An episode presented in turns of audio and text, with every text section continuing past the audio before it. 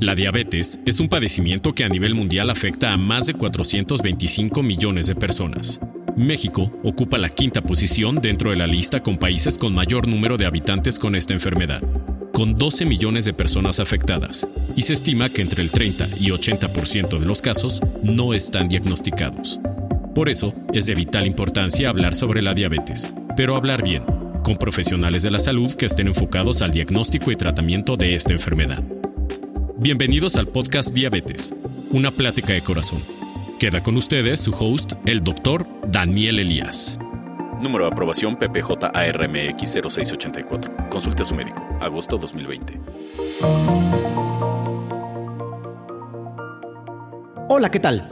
Bienvenidos a este podcast número 7 de la serie Diabetes, una plática de corazón, donde de la mano de distintos colegas y especialistas estamos abordando muchas de las distintas aristas de la diabetes mellitus tipo 2, con la finalidad de informar y apoyar a todos aquellos familiares y pacientes que viven con esta condición y que buscan mejorar el control de esta enfermedad y por tanto su calidad de vida.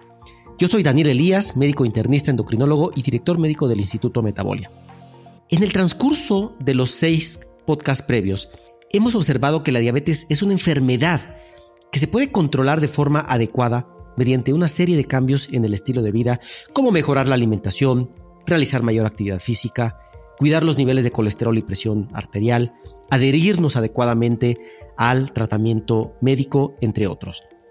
Sin embargo, también hemos visto que si la diabetes no se trata de forma adecuada, puede llevar al desarrollo de complicaciones muy agresivas, como los ataques al corazón, el derrame cerebral el daño en los riñones, en los ojos o en los pies. La diabetes habitualmente no viene sola, viene con un paquete completo de enfermedades que en su conjunto incrementan en el paciente el riesgo de complicarse y morir. No por nada, en los años 80 del siglo pasado, a este conjunto de enfermedades se les conocía como el cuarteto de la muerte, es decir, los niveles altos de glucosa, niveles altos de colesterol, niveles altos de presión arterial y la obesidad. Una de las enfermedades que suele aparecer de forma temprana alrededor de la diabetes se conoce como insuficiencia cardíaca, que es el fallo del corazón a trabajar de forma adecuada y de lanzar la cantidad de sangre apropiada hacia todo el organismo. Si no se trata de forma adecuada mediante distintas estrategias y medicamentos, se incrementa de forma alarmante el riesgo de morir. Desafortunadamente esta enfermedad no la buscamos de forma intencionada en la mayoría de los pacientes. Y es por ello que nuestro invitado del día de hoy, nuevamente el doctor José Antonio Magaña, nos dará una amplia explicación sobre esta enfermedad y cómo poderla tratar. El doctor José Antonio Magaña es médico cirujano con especialidad en cardiología y una subespecialidad en insuficiencia cardíaca por la Universidad de Zúrich. José Antonio es coordinador del capítulo de insuficiencia cardíaca ANCAM y representante en México ante el Consejo Interamericano de Insuficiencia Cardíaca de la SIAC. Asimismo, él es miembro del American College of Cardiology y de la Asociación Europea de Insuficiencia Cardíaca, así como miembro titular de la ANCAM y la Sociedad Mexicana de Cardiología. En este episodio estaremos hablando de esta relación entre el fallo del corazón y la diabetes. José Antonio, nuevamente bienvenido y gracias por eh, estar nuevamente con nosotros. Hola Daniel, muy buenas tardes. Realmente es un privilegio estar con ustedes nuevamente y hablar para el auditorio de este tema de salud tan apasionante al cual nos hemos dedicado en los últimos ya 20 años y que hoy como nunca toma mayor relevancia en el mundo y nuestro país no está alejado de esto. Muchas gracias y muy buenas tardes. Muchísimas gracias. Y antes de empezar a entrar en este tema, me gustaría que nos pudieras explicar brevemente eh, cómo trabaja eh, eh, el corazón, por qué decimos o por qué se dice que el corazón es, es como una bomba y, cuando falla este, esta bomba viene esta enfermedad. Pero de forma general, ¿cómo, ¿cómo trabaja esta parte del corazón? Como no, muchas gracias. Pues mira, nuestro organismo requiere para sobrevivir de un aporte de sustratos de energía y de oxígeno para que todas y cada una de las células de los diversos órganos, aparatos y sistemas puedan realizar la labor que se les ha asignado desde, nuestro, desde nuestra creación. Y ¿Quién lleva esa sangre? Pues un sistema de tubos que se llama sistema vascular, que está formado por arterias, venas y capilares. ¿Y quién impulsa en un momento dado a la sangre para que llegue hasta el último rincón de nuestro organismo y se nutra y se oxigena? Pues el corazón. Y al mismo tiempo el corazón es el órgano encargado de llevar la sangre desoxigenada a los pulmones para que ahí reciba oxígeno y se pueda cerrar este círculo virtuoso impresionante que es la, el aporte sanguíneo o lo que llamamos gasto cardíaco. Para ponerlo en términos muy sencillos para la audiencia, el corazón es el verdadero motor de nuestro organismo. Es como si tenemos un automóvil sin motor, el automóvil por más bonito que esté, por mejor mejores sistemas que tenga, no va a poder funcionar. En el caso del organismo es lo mismo. El corazón es el motor y ese motor es el que da el impulso para que el combustible que es la sangre en este caso, llegue a todos los rincones de nuestra economía, de nuestro organismo, para poder hacer la función que cada uno de los órganos tiene definida. ¿Y cómo es entonces que la diabetes genera que, el corazón empiece a, fallar, que no, que no cumpla esta función eh, vital de llevar sangre eh, al organismo y a los pulmones? Muy bien, mira. Tradicionalmente se ha asociado desde un punto de vista estadístico, epidemiológico, que el paciente diabético tiene más riesgo de desarrollar enfermedades cardiovasculares y en el transcurso de los pasados podcasts tú lo has abordado muy bien y con el comentario de muchos expertos y, y colegas. Entonces, el paciente diabético indudablemente tiene mayor riesgo de desarrollar enfermedad cardiovascular, de enfermedad renal, etcétera. Pero la pregunta que haces y que es muy pertinente es ¿y cómo le hace? ¿Cómo es esa vinculación? Bueno, aquí tenemos básicamente dos vías muy bien definidas y establecidas. Tradicionalmente, una en donde se asocia a la diabetes con enfermedad aterosclerosa, es decir, la diabetes mellitus desde hace muchos años se ha reconocido como un factor de riesgo para desarrollar una enfermedad en las arterias que se llama aterosclerosis y que en conjunto con la hipertensión, el colesterol alto, el tabaquismo, la obesidad, el sedentarismo y por supuesto con la herencia de cada una de las personas, pues promueve la formación de placas que no son otra cosa más que obstrucciones fijas al interior de nuestras arterias y que disminuyen la capacidad que tienen estos tubos de alimentar de sangre al corazón y que en el grado máximo, cuando una de estas arterias se tapa, pues sobrevienen los infartos del miocardio y después de un infarto, que no es otra cosa más que la muerte de un pedazo del tejido cardíaco, pues el corazón queda dañado, queda afectado habitualmente y se puede desarrollar insuficiencia cardíaca. Eso es, digamos, la vía más eh, publicitada, más estudiada, pero también que más tradicionalmente hemos manejado. Sin embargo, hoy hemos sido capaces de observar que en los pacientes diabéticos en ausencia de aterosclerosis también se puede desarrollar insuficiencia cardíaca. Y esto se debe a que la diabetes por sí mismo es una enfermedad que puede afectar de manera directa el funcionamiento del corazón. Y esto se debe esencialmente a múltiples mecanismos como son la activación de unos sistemas biológicos que tenemos que se llaman sistemas eh, de natriopéptidos, sistemas de neuroendocrinos, uno que se llama sistema nervioso autónomo, el sistema renina-angiotensina, que es un poquito complicado de explicar para la población en general, pero que cuando estos sistemas biológicos se activan de una manera desordenada, dañan al corazón. De la misma forma, la glucosa en exceso, la resistencia a la insulina, lo que llamamos lipotoxicidad, son aspectos que frecuentemente se encuentran en el paciente diabético y que son capaces de dañar directamente la función y la estructura del corazón. Entonces, hoy por hoy tenemos más allá de la sola aterosclerosis situaciones en las cuales nuestro cuerpo va a ser dañado y sobre todo nuestro corazón por la diabetes de forma directa. Ok, de acuerdo. ¿Cuáles son los principales síntomas que debería de esperar el paciente eh, para pensar que tiene un problema de insuficiencia cardíaca? Gracias, Daniel. Mira, la insuficiencia cardíaca puede dar muchos síntomas, muchos signos, pero hay una triada que es de la mayor relevancia y que cuando esta coexiste, el paciente debe acudir al médico inmediatamente para que el médico haga un ejercicio clínico y pueda descartar o bien del otro lado pueda afirmar si el paciente está cursado con una insuficiencia cardíaca. Y dentro de estos síntomas se encuentra la falta de aire, esto se llama disnea en medicina, es la sensación de eh, falta de aire o de sofoco que los pacientes pueden experimentar ante la actividad física y que puede ser una actividad física cotidiana tan sencilla como el hecho de vestirse, eh, abrocharse los, las agujetas de los zapatos, caminar 5 o 10 metros y ese es un dato que llamamos pivote de la insuficiencia cardíaca.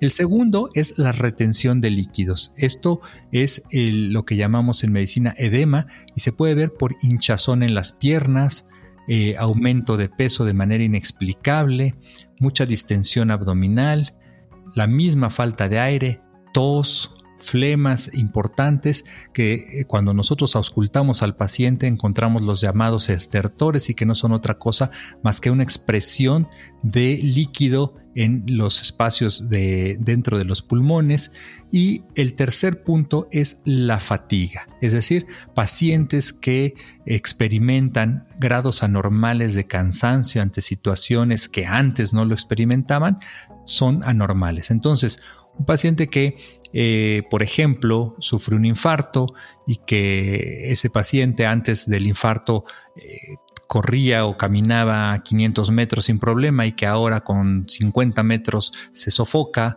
se cansa y que adicionalmente está reteniendo líquidos, es indudablemente un caso en el cual debemos descartar la posibilidad de insuficiencia cardíaca como una enfermedad añadida. Exacto. Y algunos pacientes, por ejemplo, eh, que tienen daño, daño renal, cuando ya tienen síntomas, habitualmente estamos hablando de una enfermedad avanzada, es decir, cuando tienen las piernas hinchadas, habitualmente es porque ya sus riñones están trabajando tal vez menos del 30% o porque están tirando una cantidad tremenda de, proteínas, ¿no?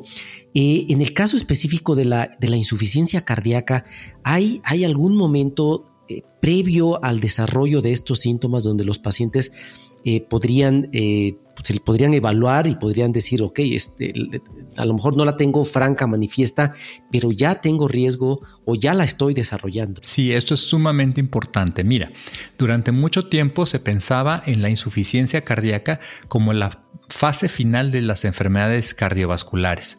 Y entonces nos esperábamos a que el paciente literalmente se estuviera ahogando, que no, pude, que no podía dormir eh, acostado y tenía que dormir sentado porque al acostarse se ahogaba o se sofocaba mucho o que la presión arterial le bajaba de manera tremenda y se desmayaba.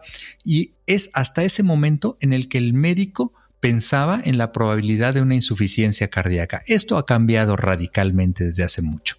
Eh, de hecho, particularmente desde el 2001 se propuso una nueva clasificación de la insuficiencia cardíaca por etapas clínicas con la intención de anticiparnos a esto, porque entre más tardíamente nosotros detectemos al paciente, menor es la posibilidad de que podamos recuperar su salud.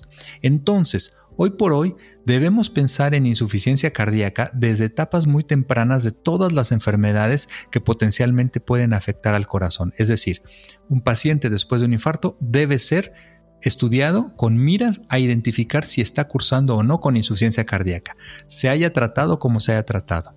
Un paciente hipertenso debe ser también enfocado en su tratamiento a evitar el desarrollo de insuficiencia cardíaca.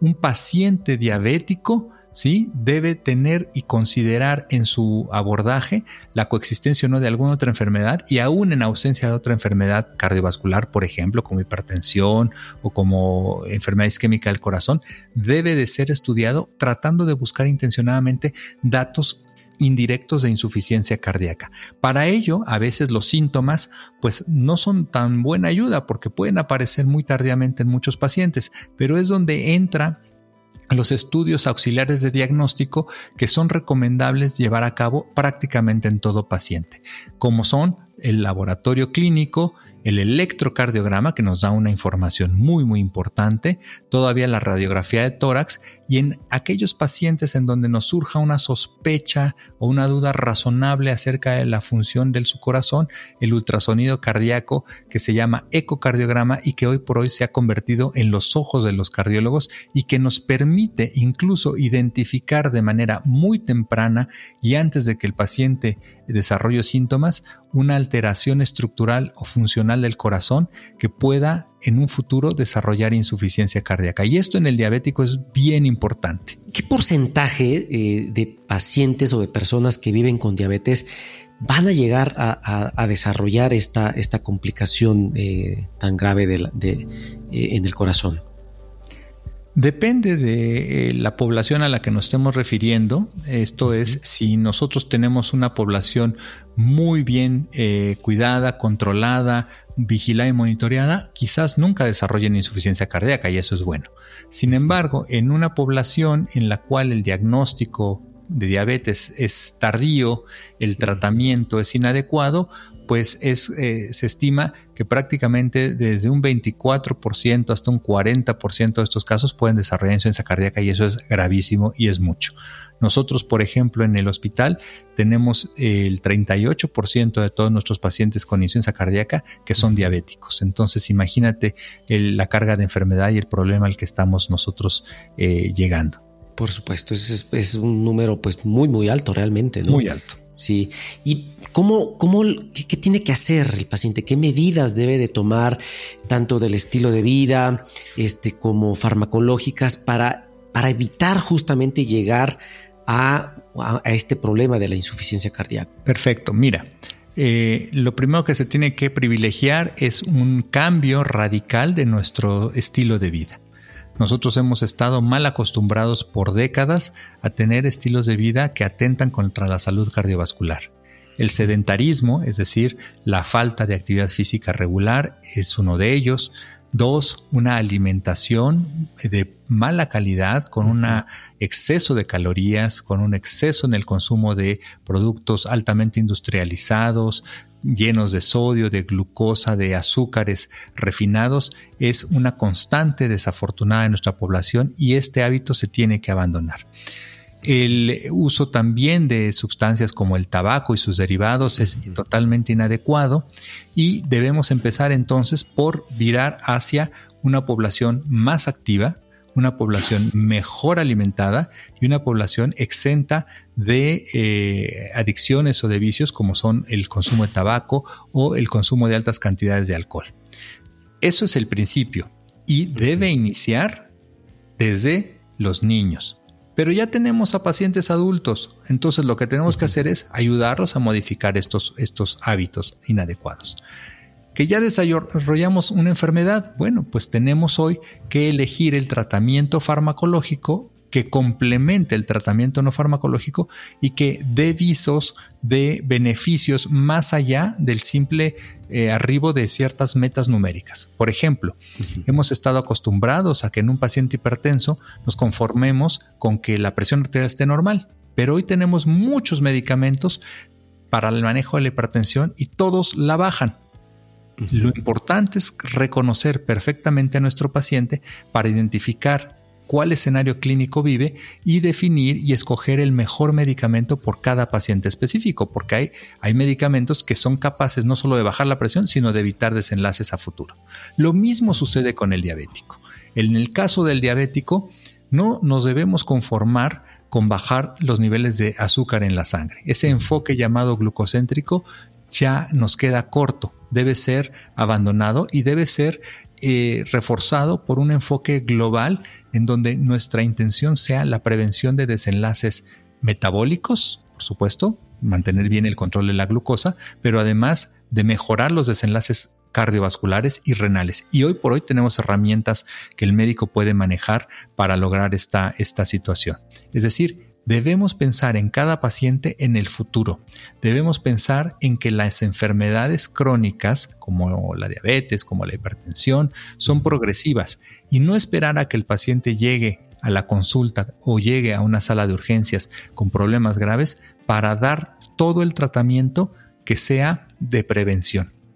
Como lo digo, y lo dije en otro de los podcasts en donde tuve la oportunidad de participar contigo, hoy debemos sentirnos afortunados porque existen estas probabilidades, existen estas herramientas y el tema es utilizarlas en forma adecuada, temprana y racional. Perfecto. Si tuviéramos si el paciente desarrolló ya insuficiencia cardíaca, es, pues entiendo y sé que eh, eh, eh, pues el, riesgo de, que esté hospitalizándose frecuentemente este paciente como, como, como consecuencia del, de, un deterioro pues de la función cardiovascular.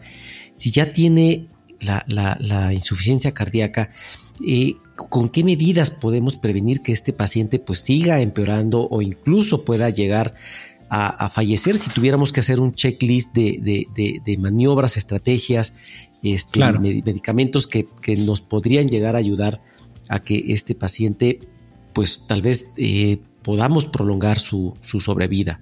Por supuesto. Mira, depende del tipo de insuficiencia cardíaca y hay dos grandes grupos.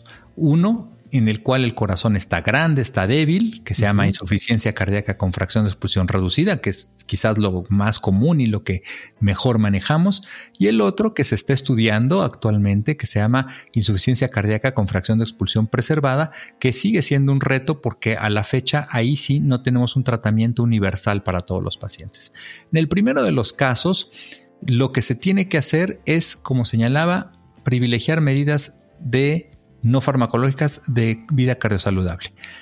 En este sentido, el control de sodio es importantísimo. El paciente no debe consumir grandes cantidades de sodio. Se estima que una cantidad al día de 2.5 gramos totales es suficiente para mantenerlos eh, alejados de la hinchazón.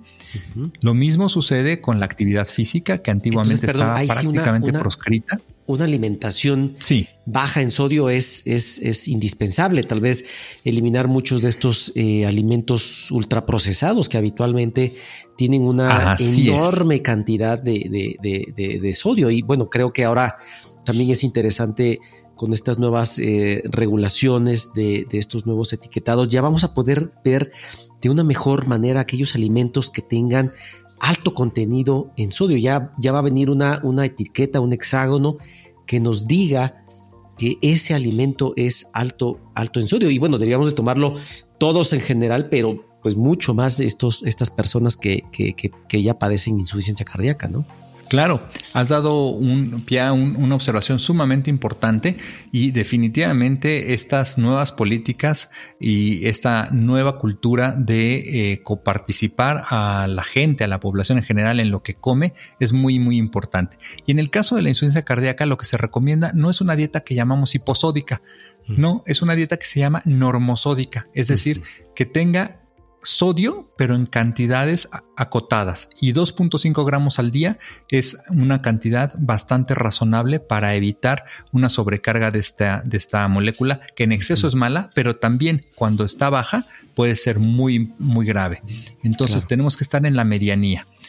¿Cuál es el problema? Pues que en México nuestro consumo de sodio al día pues es de 8 o 10 gramos en promedio. Siempre hemos sido una población muy azucarada, muy salada. Y eso lo tenemos que ir modificando indudablemente. Claro.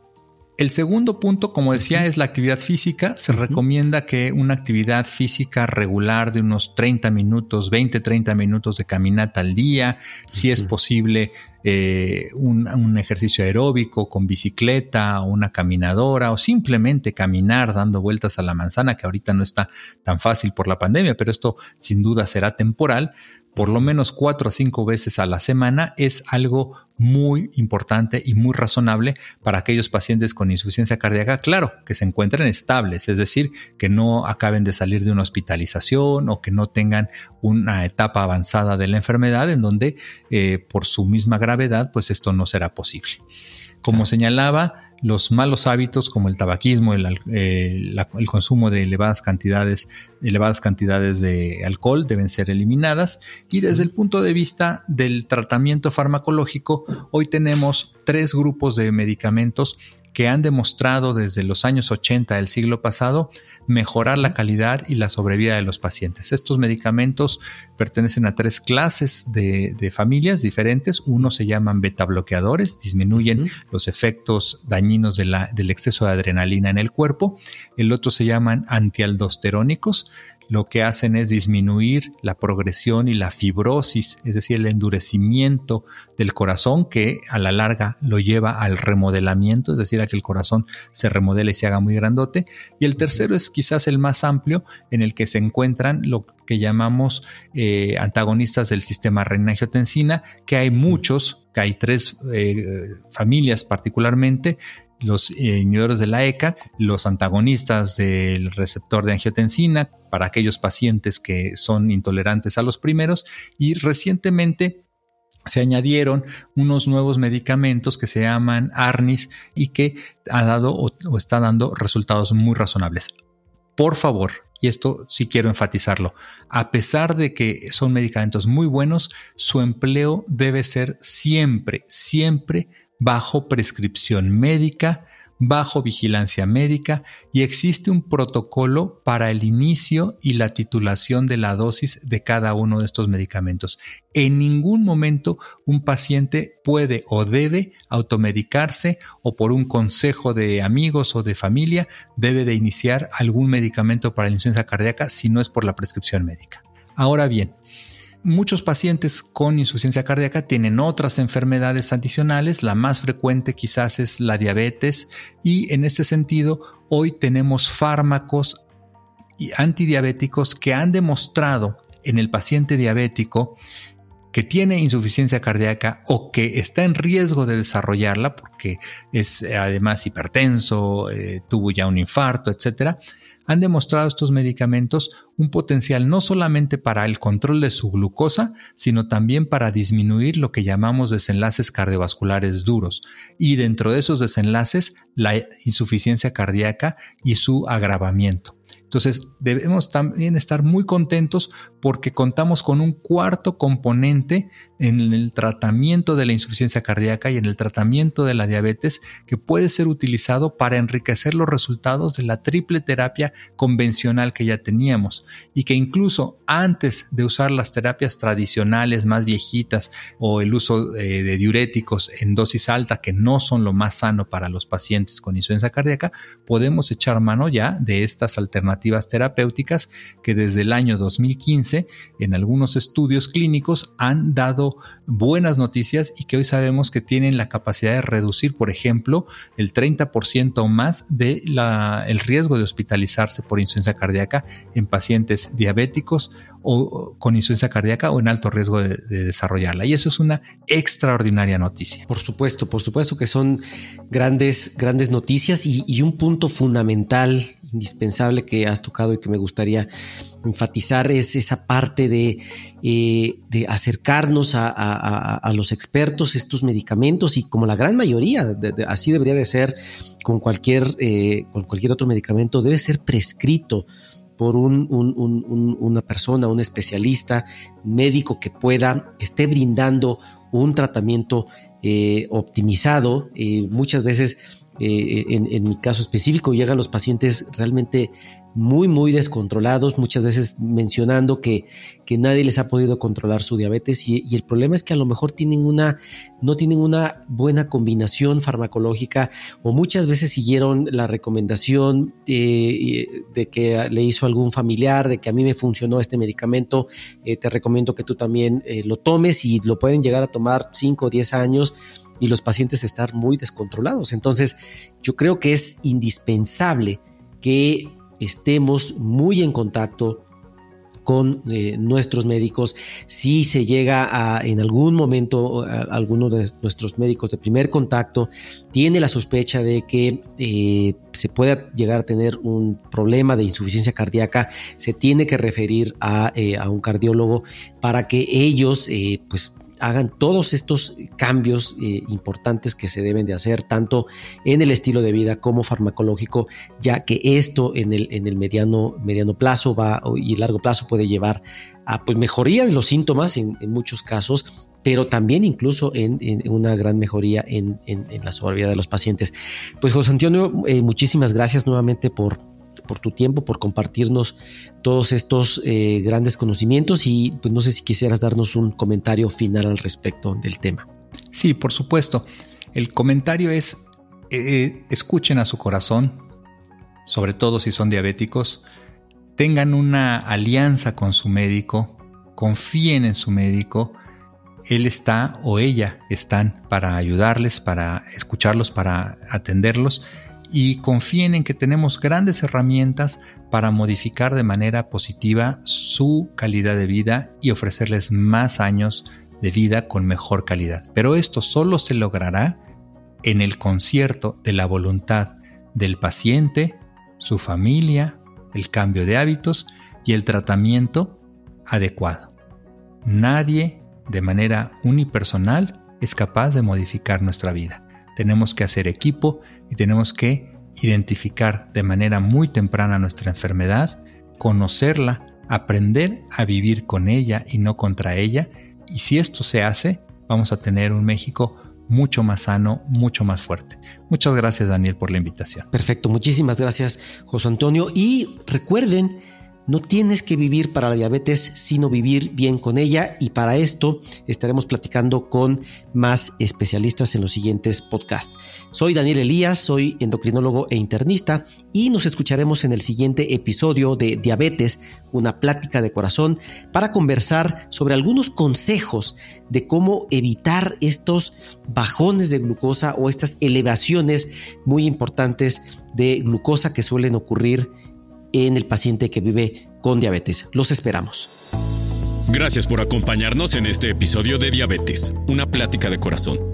Recuerda que todos los sábados estrenamos un nuevo episodio con la información más relevante sobre el mundo de la diabetes. Búscanos en las principales plataformas de podcast como Diabetes, una plática de corazón.